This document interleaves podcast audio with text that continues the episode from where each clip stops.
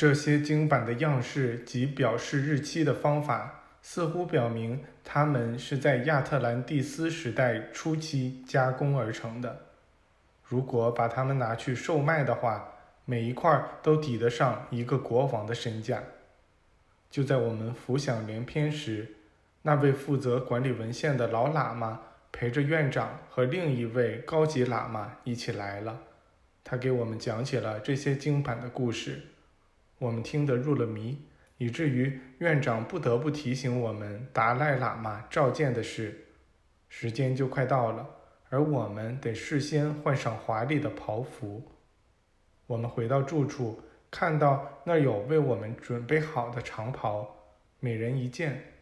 但这袍子的穿法对我们来说成了个意想不到的障碍。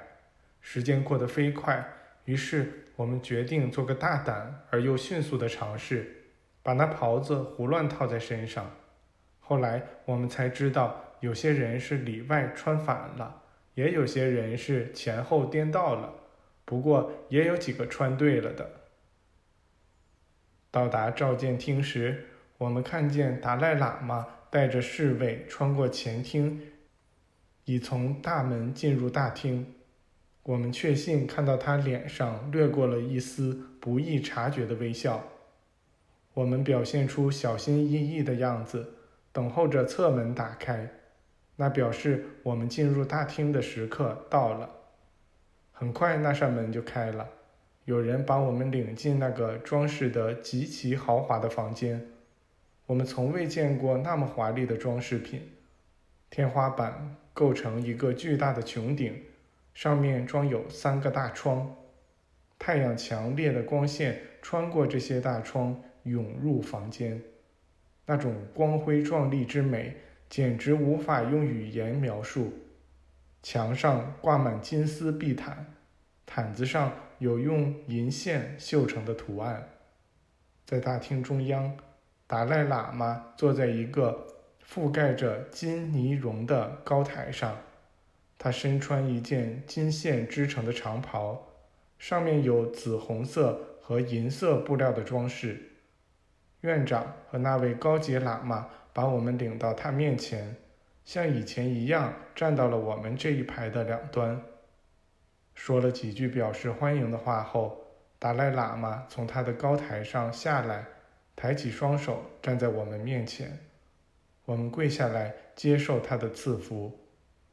当我们站起来时，他走向我们队长，把一枚胸针别在他胸前，并通过翻译宣布说：“这枚胸针授予您和您的同伴在整个地区通行的自由，你们可以在这里随意旅行。此外。”我还要加上这份给予您西藏居民称号及地位的证书，我授予您大戈壁领主的称号。随后，他沿着我们这一整排走过去，给我们每人胸前都别上了一枚类似的但略小一些的胸针，并说道：“带着这个吧，把它当做我信誉的担保，这会让整个西藏地区对你们开放。”无论你们去哪儿，它都可以充当你们的通行口令。随后，他从院长手中拿过装有证书的卷筒，把它交给了我们队长。这些胸针很漂亮，是用金丝镶嵌的，中间镶有达赖喇嘛的玉制浮雕肖像，那肖像极其生动，惟妙惟肖。达赖喇嘛和他身边所有的人都非常和蔼可亲。我们除了说谢谢，不知道还能说些什么。那位管理文献的老喇嘛被领了进来。他告诉我们说，我们将和达赖喇嘛共进晚餐。饭后，谈话转向了那些令人惊奇的经版。达赖喇嘛和那位老喇嘛借助一名翻译。向我们详细讲述了他们的故事，我们仔细做了记录。现在我将其记述在这里。这些经版是一位佛教僧人在一座波斯古寺废墟下面的地窖中发现的。那位僧人说，他。在打坐时听到废墟中传出轻柔悦耳的歌声，正是这歌声把他引向了那些经板。这歌声是那么柔美，嗓音又那么明净，于是他的兴趣被激发了起来。他顺着歌声传来的方向走去，来到了破败不堪的地窖中。那声音似乎是从下面传出来的。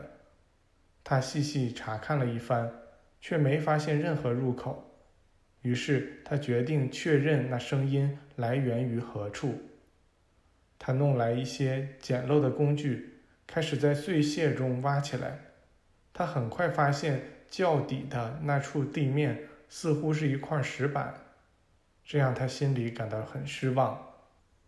他一度以为是废墟中的风声使他偏离了正轨。